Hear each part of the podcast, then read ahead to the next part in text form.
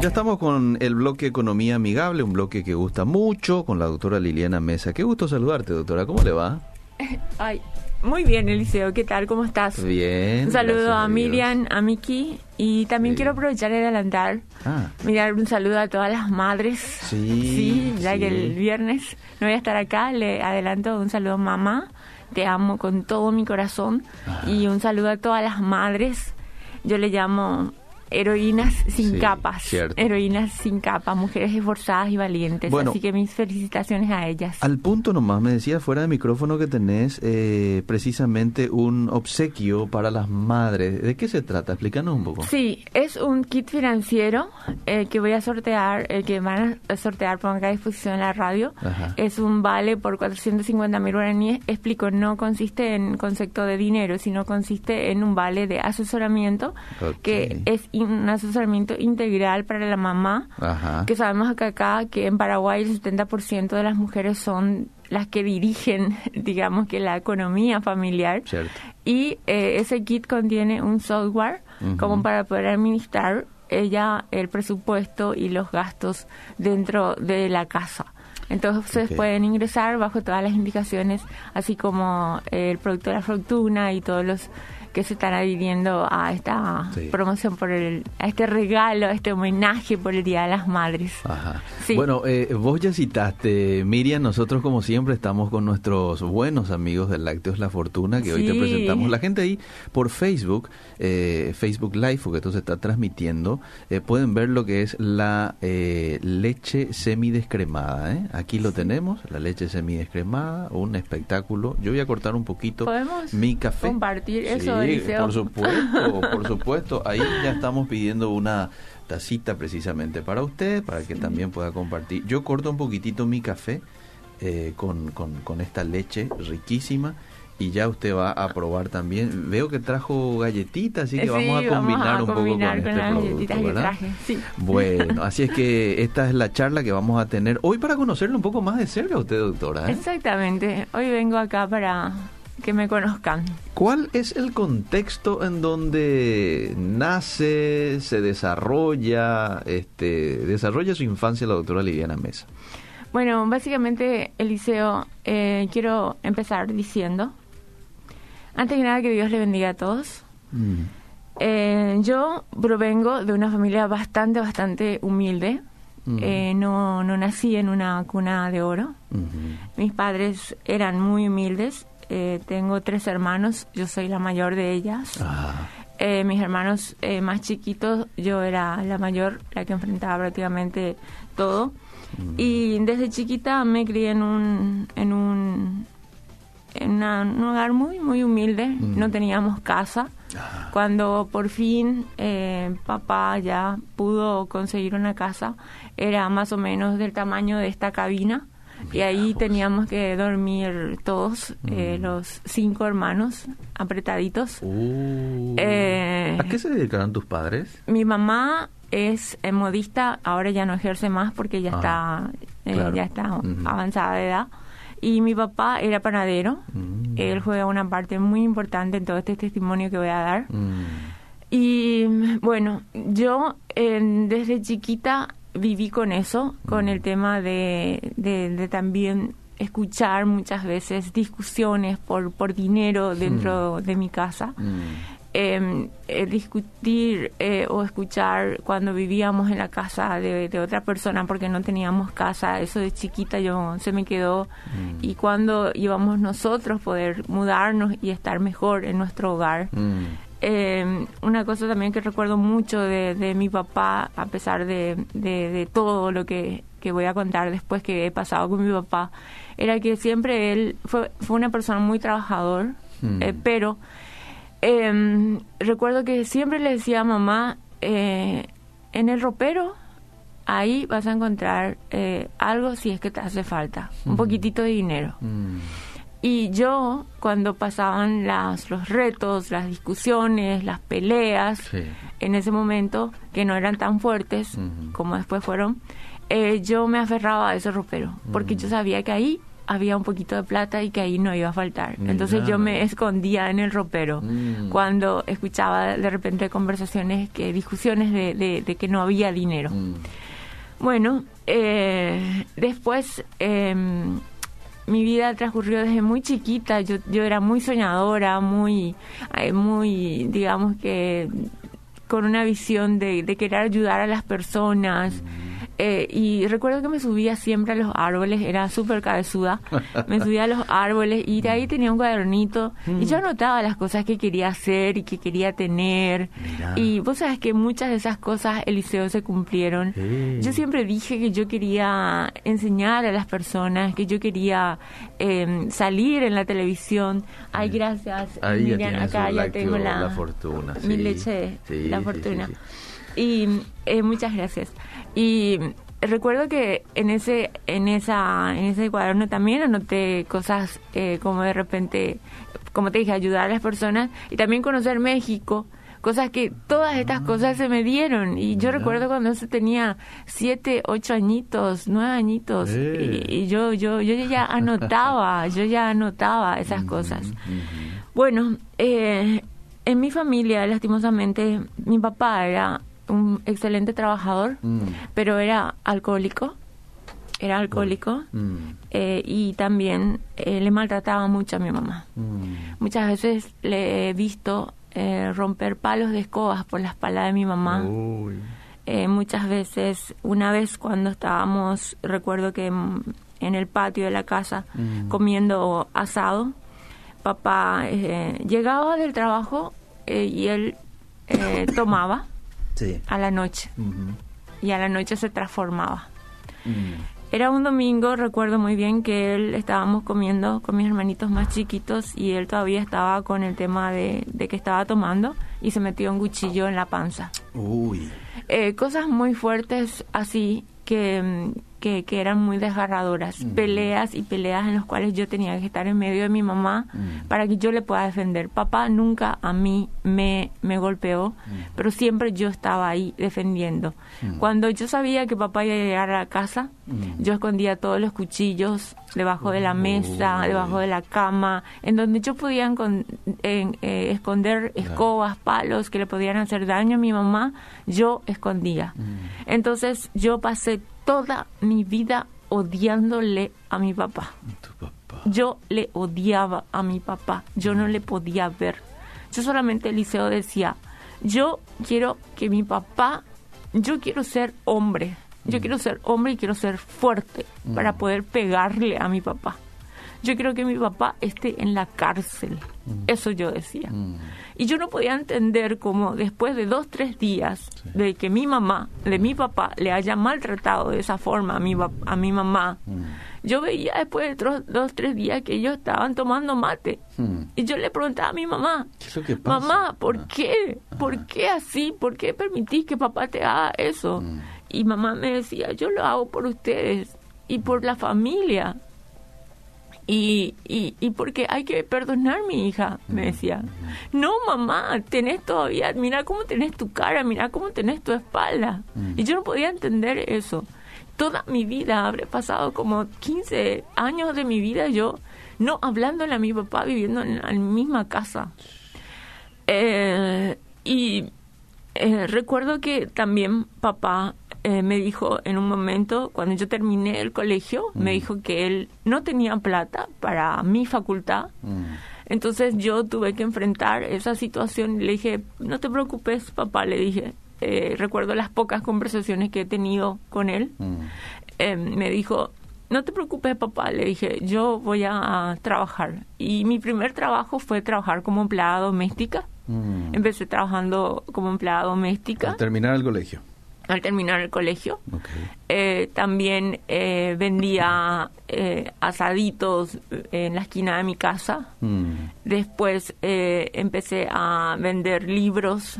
Eh, También trabajaba atendiéndole a ancianos a la noche. O sea, trabajaba de día y trabajaba de noche.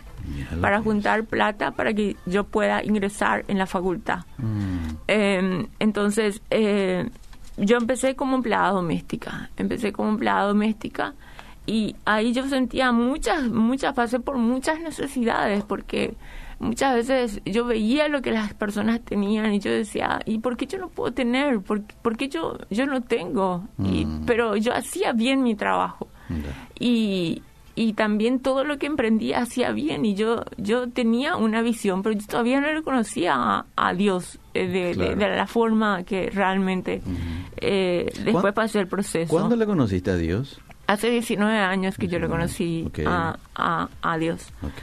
eh, bueno, después, eh, esos fueron mi- mis primeros trabajos. Después eh, fui, te, te imaginas, hace como, no sé, 25 años, más de 25, 30 años atrás, Eliseo, Mm. trabajar eh, puerta por puerta vendiendo seguros de sepelio.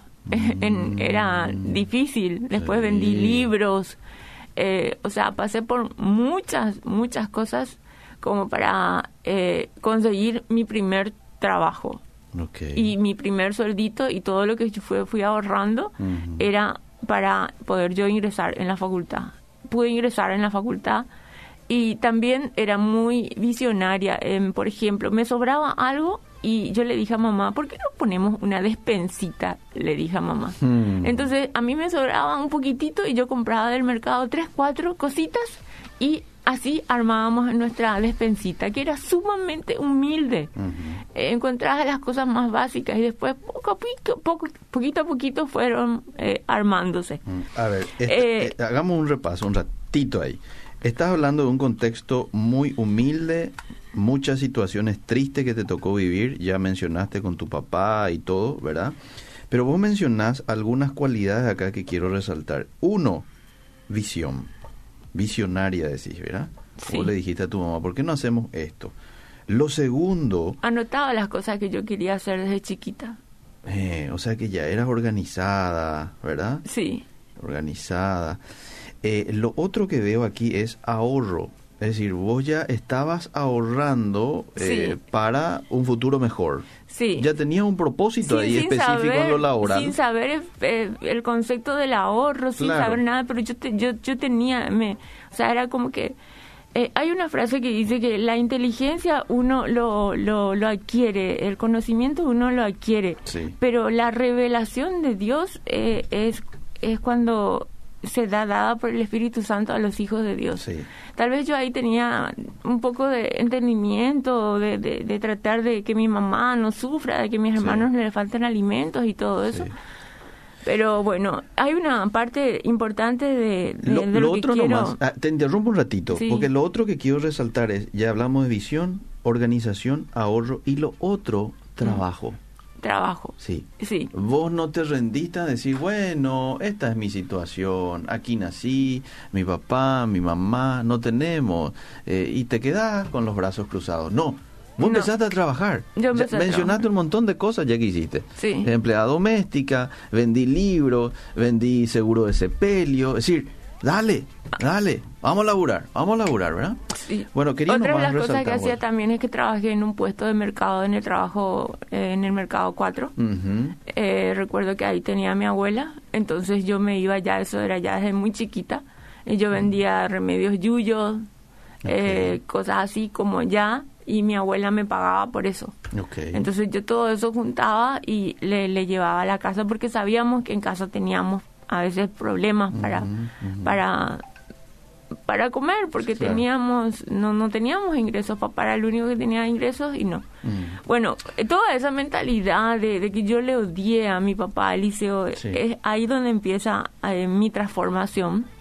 Porque, porque un día mamá me dijo, mira, mi hija, tu papá está enfermo. Y yo le dije, no me importa, le dije. Mm. Eh, al segundo día me dijo mi mamá, eh, mi hija, tu papá está enfermo. Por Mm. favor, tenemos que hacer algo por él. Y le dije, mamita, por vos lo voy a hacer, le dije. Mm. Porque vos sabes que yo no le quiero a mi papá, le dije. Mm. Yo no le quiero papá, le dije. Y por vos voy a hacer. Nos fuimos ese día al sanatorio, al hospital Itagua, primero a IPS, en, IP en perdón, en, en clínica, en el hospital de clínicas en ese entonces. Sí. Eh, después nos derivaron a Itagua y ahí enseguida le diagnosticaron cáncer de próstata. Para mí, mi papá era el hombre más sano, más trabajador y el más maltratador en la familia. Mm. Y al que yo siempre lo dije. Eh, bueno, yo ahí me hice cargo porque mis, hermanos no, no podían, mm. entonces yo ahí me hice cargo de todo. Al tercer día ya mi papá estaba internado y papá murió en 27 días. En 27 días le llevó el oh. cáncer de, cáncer de páncreas, pero ahí empezaron a llegar sacerdotes, empezaron a llegar pastores mm. eh, a orar por, por papá. Mm. Y todos ellos me, me, me, hablaban, pero yo no quería escuchar muchas cosas. Mm. Pero llegó un punto en que eh, una persona, un pastor, me habló y, y me dijo algo eh, de, del perdón, algo mm, relacionado a mm, eso, pero tampoco no le presté mucha atención a eso, porque yo estaba concentrada en conseguir los medicamentos para que mi papá pueda tener más, más tiempo de vida y que no pueda estar sufriendo. O sea, yo por dentro sentía eso, pero yo no le manifestaba a él. Mm. Hasta que un día yo agarré y le miré como él estaba llorando solo en la cama. Mm. Entonces yo ahí me acerqué a él mm. y le dije, papá, ¿qué te pasa? Me duele mucho mi hija. Y yo le dije, papá, todo va a estar bien. No, mi hija, me duele mucho todo lo que te hice y todo lo que les hice. Y por primera vez, Eliseo, por mm. primera vez en mi vida, le pude tocar la mano a mi papá y le pude abrazar. Y nos pedimos perdón. Lo que no pasó en 27 años de mi mm. vida, mm. Dios hizo que en 28 años, en 28 días en 28 días yo le amé a mi mm, papá. Mira. Cuando pasó todo eso, yo realmente tuve un amor tan grande mm. que empecé a luchar contra todo, Eliseo. Mm. Luché contra todo. Me iba a casa y veía que yo podía vender. Vendí todo lo que teníamos en la casa. Para ayudarle a tu papá. Porque él era panadero y él ahí también hay un factor. Él solamente, él estudió hasta el tercer grado en el colegio. Mm. Él sabía hacer pan. Entonces él no administraba bien. Él mm. quitó un crédito, un crédito del Banco Nacional de Fomento y lo único que él sabía era hacer pan, pero no quería administrar, no quería que nadie le ayude a administrar. Entonces, la panadería realmente no, al principio funcionó, pero después no. Entonces, eh, yo me iba a casa y veía qué es lo que podía vender. Mm. Y vendía todo, de todo, todo lo que podía vendía. Eh, y era muy fuerte porque cada día los medicamentos eran más, más, más, más costosos y, yo ya no tenía más que hacer, que mm. hacer. Mm. Y bueno, después eh, conseguimos, le pusimos en IPS eh, porque resulta que su habitación aún estaba vigente, eh, gracias Liceo, estaba vigente y eh, le trasladamos ahí y ahí de nuevo. Fue un encuentro muy lindo con mi papá porque recuerdo que la última vez que me dijo, mi hija, ya no quiero sufrir y le dije, papito, no te preocupes, ah. vamos a hacer una oración. Mm. Vos me acompañás y vamos a hacer una oración juntos. Sí, mi mm. hija me dijo. Hicimos una oración y él se entregó al Señor, yo también. Y después de tres días mi papito murió. Y hoy sí lloro, lloro para recordar a un gran hombre, mm. a un gran hombre que como todos tuvo defectos, pero también tuvo reconocimiento y Dios actuó, porque pasé toda mi vida odiándole a mi papá. Y en 28 días, Dios hizo que yo le amara a mi papá. Y hoy yo le recuerdo a mi papá como un hombre que tuvo defectos, pero le amo a mi papá. le amo. Y eso es una evidencia de un perdón genuino. Exactamente. Qué notable la obra de Dios. Y ahí eh, empieza la segunda faceta. Mm. Un dolor terrible, una pérdida terrible de mi papá. Mi mamá devastada porque mi mamá no se despegó ni un minuto de, de mi papá, de, de, la cama, porque yo era la que me movilizaba en todo. Pero ahí empieza la segunda etapa. Muchos, recuerdo que un tío mío me dijo, Lili, ahora ya tu vida va a cambiar, vas a estar mejor, me dijo ya. Eh. En el sentido de que, bueno, mi papá ya, ya no va a, a, hacer todo el ambiente y todo lo que yo viví con mis hermanitos. Pero, eh, no, ahí empezó la segunda etapa más dura para mí y hmm. más de más aprendizaje. Hmm. Porque me encontré con un montón de deudas que papá tenía. Muchas y muchas deudas y yo ya venía de... No, no tenía plata para enterrarle a mi papá. Me prestaron un cementerio, mm. pero a los 22 días la señora que me prestó me dijo que necesitaba. Entonces, en el mismo mes mm. que yo le enterré a mi papá, en el mismo mes le tuve que volver a quitar y le tuve que enterrar en otro lugar. Porque yo no tenía seguro. Mm. no tenía plata. Mm. Y eh, era dos veces el entierro de, de, mi papá y fue bastante doloroso eso. Qué situación. Eh, bueno, y las deudas eran enormes, enormes. Y recuerdo, Eliseo, que para que mi mamá no, no se entere, tal vez ahora se, se va a enterar, mm. pero yo recuerdo que yo no le quería contar nada a ella porque yo sabía lo mucho que ella estaba sufriendo también como madre mm. y, y mis hermanos también. Pero yo me encerraba en el baño y mm. lloraba, lloraba, me encerraba en el baño y decía, Dios mío, ¿hasta cuándo? ¿Cómo voy a pasar? ¿Cómo yo voy a pagar todo esto si yo no tengo la plata? No mm. tengo, no tengo, mm. decía. Por favor, Dios mío, ayúdame. Y recuerdo que eran noches y noches y noches de llorar, llorar, llorar y decir, pero también así. Fue cuando Dios empezó a revelarme y dije, ¿qué voy a hacer? Me fui a hablar con cada una de las personas que yo le debía. Di la cara. Mm. O sea, que tu papá le, le, debió. Sí, de, las deudas que contrajo mi papá. Okay. Cuando eso, y yo tuve que vender todo, yo dormía en el piso porque no tenía cama, porque eh, no vendíamos todo, teníamos todo. Claro, vendieron todo para... Todo. Yo dormía en el piso. ¿Para cuando eso ya tenías un trabajo fijo por lo menos? Yo ya tenía un trabajo fijo. Ya estaba eh, trabajando como secretaria en, en, la bolsa de valores. Oh, okay. Eh, ya tenía un, un, sueldo fijo, pero era un sueldo fijo mínimo que no alcanzaba para pagar todas las deudas.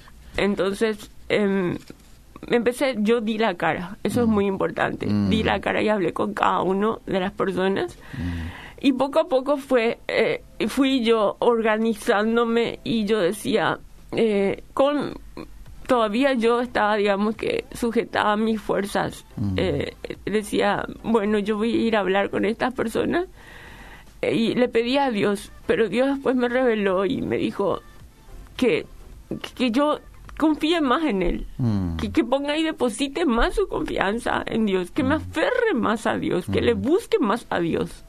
Y fue un, un proceso y ahí empecé yo a, a congregarme. Mm. Empecé a... Dos años yo tardé para entender lo que era el diezmo. Porque tanta era la poquita plata que yo tenía que yo no quería despejarme de, del diezmo. Ah. Porque para mí dar el 10% de lo poco que yo ganaba, decía, no, ¿cómo yo, yo no puedo? Porque me va a faltar la plata yo tengo muchas deudas. Y una vez yo dije, después de dos años de congregarme, yo dije, no, yo voy a dar el diezmo. Mm. No porque, como la palabra de Dios dice que los cielos abrirán y que vas a prosperar, nada de eso. Yo voy a dar por obediencia. Mm. Por obediencia y por solamente eso. No mm. me motivó el hecho de que voy a los cielos se te abrirán y todo lo que dice la palabra que es cierto. Pero por fe y por no por fe, por obediencia di, ese paso. Empecé a diezmar y ahí empezó la transformación en mi vida. Ahí yo empecé en el tema de la bolsa de valores, empecé en el tema de la bolsa de valores. Eh, pasé por de secretaria, pasé a ser jefa de operaciones Después de jefa de operaciones pasé a ser jefa de ruedas y bueno, resumiendo, llegué a estar como gerente general. Ya estando yo en la facultad, entré en la eh, Universidad de, Nacional de Economía. Era con excelentes calificaciones. Una de las cosas también que recuerdo era que cuando yo estaba en la facultad, y papá todavía estaba en esa época que nosotros no nos llevábamos bien. Él apagaba todas las luces para que yo de noche no estudie. Entonces yo tenía que poner una vela y, con, con, vela podía tenía que estudiar todas las noches porque papá apagaba todas las luces porque decía que no teníamos plata para después pagar la luz. Y esas cosas yo yo yo recuerdo pero pero yo no me daba por vencida. Yo yo compraba cada día mi vela y de noche sabía que si papá apagaba la luz, yo igual podía estudiar. Con la vela. Con la vela, porque yo quería seguir estudiando, porque yo quería salir adelante. Uh. Y eh, bueno, fui nombrada... Eh, resumiendo, no sé cómo vamos de tiempo, Liceo. Eh, estamos a 25 minutos. Nos quedan, creo que, unos. Bueno, este, 10 aquí yo llegué a, a estar luego en la, en, la Bolsa de Valores, fui nombrada en el 95, como te envié, sí. Eh, eh, me, fui nombrada en el 97 dentro de los 100 eh, famosos mujeres empresa, mujeres y hombres empresarios, mm. fui nombrada una de ellas, o sea, estuve en el 95. En el 95 en, en, el, en el 97 eh, fui eh, nombrada como la mujer que tiene en un puño a la bolsa de valores. Uh. y, ahí trajiste una placa también. ¿En qué consiste eso? Esta placa fue un reconocimiento que me dio la bolsa de valores por en el 2013, un reconocimiento por la trayectoria y colaboración en el desarrollo del mercado de la bolsa de valores al cumplir 20 años eh, de su funcionamiento. Eh, ¿Actualmente seguís como gerente general de la Bolsa de Valores? Eh, no, tengo una acción de la Bolsa de Valores y estoy en una casa de bolsa. Ah, ok, ok, em, bueno, todo ese proceso de pagar las deudas yo lo, lo pude superar. Dios me levantó, Dios me restauró y fue nombrada también la, la mujer, la primera mujer en América Latina en dirigir una bolsa de valores. Mira un poco. Y después me independicé y mm. ahí con una eh, socia pues, hicimos, fundamos lo que hoy es eh, la casa de bolsa, Cadien, la más grande eh, hoy del mercado paraguayo. actualmente tengo tres empresas. ¿Tres empresas? Sí, tres empresas. Una de ellas es la de la casa de bolsa, la otra es administradora de fondos mutuos eh, la otra es la que ustedes conocen, Inversiones Paraguay. Eh, y tengo, aparte de eso, otros eh, cuatro negocios independientes, emprendiendo siempre desde un foco de poder generar más fuentes de trabajo para otras personas.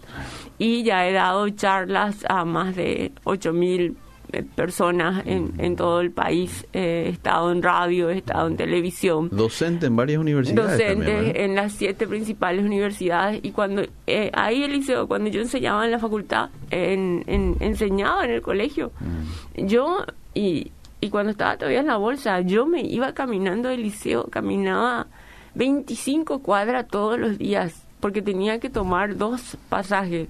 Entonces yo mm. para ahorrar tomaba un solo, eh, dos, eh, tomaba un solo pasaje para ahorrar y para el día siguiente mm. poder hacer. Mm. Y los sábados y domingos eh, mamá hacía em, eh, cosas dulces y yo vendía casa por casa, estando aún trabajando en la bolsa de valores, o sea, yo no me creía que, wow, estaba en la bolsa de valores y no, no voy a hacer esto y no voy a hacer la otra, no, porque yo ya estoy en la bolsa de valores, ¿cómo voy a hacer esto? No, yo sabía y sabía que todavía existían necesidades cuando yo estaba en la bolsa de valores. Mm. Y yo hacía otras cosas, mm. complementaba. Ahora, en, ese proceso, ¿recibiste el asesoramiento de alguien? Eh, o, no? Digo, en, lo financiero, porque decís, te encontraste con una deuda de tu papá, eh, vos tenías varios proyectos, eh, probablemente estabas también sosteniendo la familia en ese momento. Ahí es donde yo quiero entrar. La revelación de Dios Eliseo. Yo no encontré ningún asesoramiento y por eso es lo que yo tengo el compromiso de cuando yo me jubile, dedicar mi tiempo a las personas a ayudar gratuitamente. Porque yo buscaba ayuda y nadie me podía ayudar. Nadie me mm. podía prestar. Nadie me podía decir, Liliana, hace esto, mm. hace tal cosa, mm. hace de esta manera. Nada. Todas las puertas se me cerraron. Entonces fue cuando yo rodilla doblaba Eliseo. Doblaba y doblaba rodillas y fue la revelación de Dios quien me iba guiando. y después capacitándome, fui yo realmente aprendiendo, aprendiendo, aprendiendo, aprendiendo, porque me metí muchísimo eso basado en mi propia experiencia. Mm.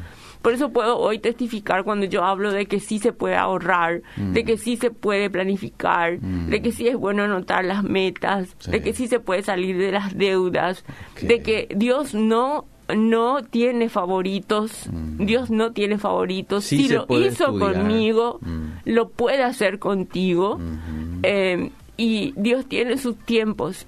Y hoy, hoy te puedo decir de que soy una mujer bendecida, no mm. soy, no crean que soy multimillonaria, soy una mujer trabajadora que pasó por muchas cosas como estoy segura que muchas de las personas han pasado, em, pero pude salir adelante y aprender eh, me, me capacité muchísimo, me capacité muchísimo en todo este tiempo y pude hoy estar en esta situación, mm. digamos que estoy y voy por más, voy por más, Eliseo, voy por más, mm. pero siempre caminando de la mano de Dios, porque Dios a mí me restauró. Es un Dios que de la nada, de la nada, Eliseo, de la mm. nada hace todo y que de lo poco hace mucho. Ese es el Dios. Ese es el Dios. Interesante, por favor, cómo me, me, me, me, alienta, me alegra y me hace agradecerle a Dios el escuchar tu testimonio porque Él eh, bendice y definitivamente apoya, eso es lo que se ve en tu propio testimonio, aquel que se esfuerza, aquel que se sacrifica, aquel que lo pone a Él en primer lugar, porque eso fue lo que pasó cuando le conociste a Él, ¿verdad? buscaste su ayuda y Él te fue guiando paso por paso. Eh, hoy sos doctora en... En economía. En economía. Tengo la, licenciatura en administración de empresa. Eh, ah. Me capacité en varias otras universidades. Ah. Em, eh, soy en la primera mujer en jefa de ruedas acá en el, en el Paraguay. Hmm. Tengo varios títulos académicos. Y este también se puede estudiar con vela. ¿eh? También se puede estudiar con, con vela, también se puede estudiar con obstáculos, también estando vos aún en una posición de trabajo podés eh, hacer otras cosas como para poder sobresalir, sobresalir adelante. Así que eh, yo hoy le estuve diciendo a Dios antes de venir al programa, Señor mío, así como Moisés le dijo, ¿qué diré? ¿Qué le diré al Egipto? Mm. Y le dijo, yo hablaré por ti, no te preocupes. Y mm. yo le pedí a Dios que Dios hable por mí. Yo no traje absolutamente nada anotado. Mm. Esto es, Dios es testigo que todo esto, lo que me pasó, es para darle toda la gloria y toda la honra a Dios y para animarle a la gente de que sí se puede y que si lo hizo conmigo lo puede hacer por, por vos, sea cual sea tu situación económica, tu situación personal, tu situación personal, mm. se puede, Eliseo. El tema del ahorro, ¿cuándo fue un hábito para vos? Un hábito. Y, ojo, no solamente ahorraste, aprendiste a invertir. Y en algún momento aquí vamos a hablar también de las inversiones. El ahorro para mí fue de los 9, 10 años que yo ya empezaba a ahorrar cualquier cosita que tenía. Ya desde yo, ahí. Desde ahí empezaba a ahorrar sin, porque yo veía la necesidad que había en mi familia. Mm. Y después cuando entré en el tema de la bolsa de valores, efectivamente, yo no tenía plata para comprar mi primera inversión. Mm. Entonces, ¿qué hice? Sí tenía para pagar un pequeño eh, eh, préstamo, Mm. la deuda de un préstamo. Mm. Entonces, en aquel entonces las tasas eran muy bajas. Yo quité un crédito de una cooperativa, Mm. la tasa de la cooperativa era del 16% Mm. y los bonos de la Municipalidad de Asunción lanzaron unas tasas del 25%. Entonces, ¿qué pasó? Yo quité un crédito de 10 millones porque Mm. tenía para, para, para pagar la cuota los 10 millones. Sí. Con esos 10 millones compré un bono Mm. que me rendía 25 millones.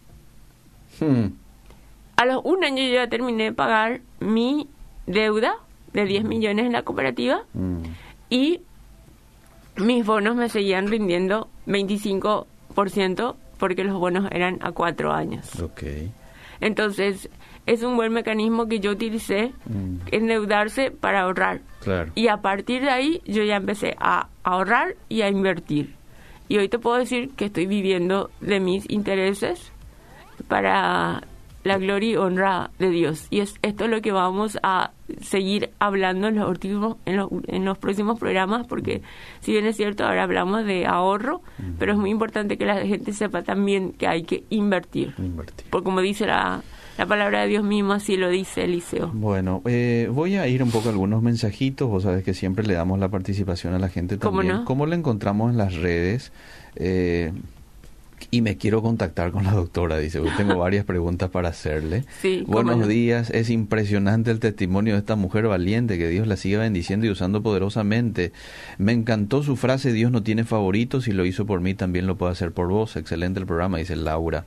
Buen día y a la doctora, que Dios le bendiga. Realmente increíble el testimonio. Gracias. Siempre creo desde mi punto de vista y situación difícil económica, jamás creí que fuera posible salir de la misma. Qué mujer fabulosa y ejemplar como ser humano y con la confianza de Dios, todo se puede, Él te da la esperanza, que Dios la siga bendiciendo y qué hermoso testimonio. Eh, eh, que, pa- que pase porfa su número porque quiero invitarla a un encuentro de mujeres. Por favor, dice Dominga de Villa Ayes. Es un testimonio grandioso. Qué grande Gracias, es. Dios, wow. Me veo tan reflejada en ella porque en varias ocasiones me vi muy sola con los problemas que tenía, eh, que nadie me podía ayudar. Escribía por todas partes, llamaba, hablaba a todas partes y no encontraba gente que pueda ayudarme. Entonces me postraba y le pedía sabiduría a Dios y ahí recibía las revelaciones y eso me sacaba adelante.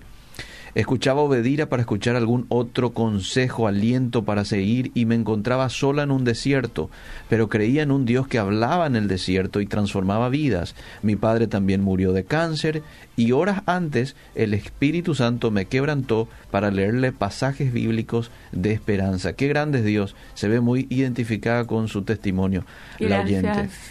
¿Le podés dar, por favor? Están pidiendo mucho su número de teléfono. Sí. Estoy llorando, dice otra. Yo también. Me identifico tanto con su testimonio, tuve que pasar por lo mismo en mi vida, doy gracias a Dios, me tocó tanto su, te- su testimonio.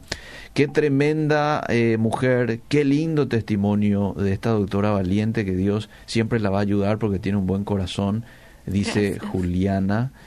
Eh, muy interesante el programa. ¿Cómo se puede contactar con tu invitada para asesorarnos sobre invertir en bolsa de valores? Freddy te saluda. Hola Freddy, sí voy a dar el número. Envíame el testimonio de la hermana. Bueno, esto queda íntegramente en el Facebook, ¿verdad? Ustedes lo pueden volver a escuchar íntegramente ahí. Hay criaturas eh, que se encontraban en la basura, abandonadas para que mueran, pero Dios tiene un propósito y de ahí Dios los quitó. Tremendo cómo me toca el testimonio de esta mujer, qué tremendo el poder del perdón, bendiciones. Me hace llorar el testimonio, dice otro oyente. Tenemos un testimonio parecido, me tocó muy de cerca, dice Beatriz. Uy, mira la cantidad de... O sea, Eliseo, esa parte te quiero comentar que Sí. una vez papá a mí, desde chiquita, yo no sabía eso, no porque no lo recuerdo, pero eh, mi papá me tiró a mí en la basura. ¿En serio me decís? Sí, me tiró a mí en la basura y estuve ahí todo un día. Mamá eh, tenía que ir a trabajar y papá en ese momento no tenía trabajo. Y cuando mamá vino eh, fue cuando me recogió, pero eso yo no recuerdo porque era muy chiquita, era bebé. O sea, pasé por cosas muy, muy, muy duras, así como todas las personas también hemos pasado. Pero Dios restaura, Dios sana y Sí. Dios levanta. Dios sana. Dios levanta y Dios restaura. Y mi versículo favorito siempre es todo lo puedo en Cristo que me fortalece. Todo lo puedo en Cristo que me fortalece. A mí lo que me, me impulsa mucho de tu testimonio es conocer ese contexto. Nunca lo había conocido, Liliana, hace unos años que te conozco, pero nunca había conocido esos detalles. Y por el otro lado, conocer ese contexto y por el otro lado, conocer lo que sos hoy.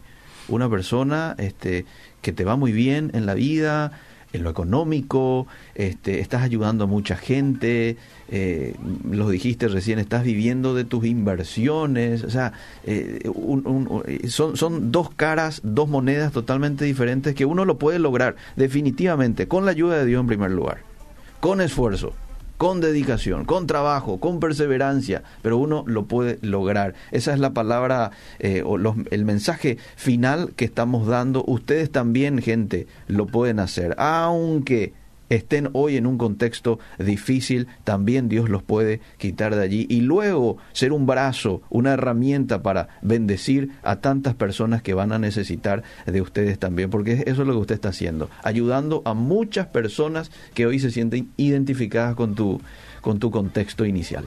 Así es, Eliseo, realmente gracias por este espacio que me diste para contar este testimonio, porque hay muchas personas que dicen, no, para la doctora es fácil. Sí eh, para mí no, eh, este, esta es mi vida, eh, esta es mi realidad. ¿Vos, recordás que en los primeros programas recibiste varios mensajes diciendo, ay, para ella es fácil, tiene plata. ¿Cómo se puede ahorrar en medio de la deuda? O sea, no, Bueno, ahora van a cambiar de parecer. Sí. eh, mira, yo te pido, tenés un tiempito de 10 minutos más, eh, porque hay una cantidad de mensajes que no he podido leer y se nos fue el tiempo. Sí, sí, claro que sí. Bueno, le esperamos el próximo miércoles. Te quiero dar el número de las personas que dijeron. Ah, bueno, vamos. El 0972 72 465 708 que es el de Inversiones Paraguay. Ok, es eh, para en horarios de oficina, ¿verdad? No sí, es, en horarios no de oficina. es el celular personal. No, así no es, mi celular personal. En esos horarios tienen que escribir. Bueno, doctora, gracias por el tiempo. Muchas gracias. Dios les bendiga a todos y Dios no tiene favoritos. Si lo puedo hacer conmigo, lo puede hacer contigo. Fuerza. Que Dios te bendiga. Seguimos.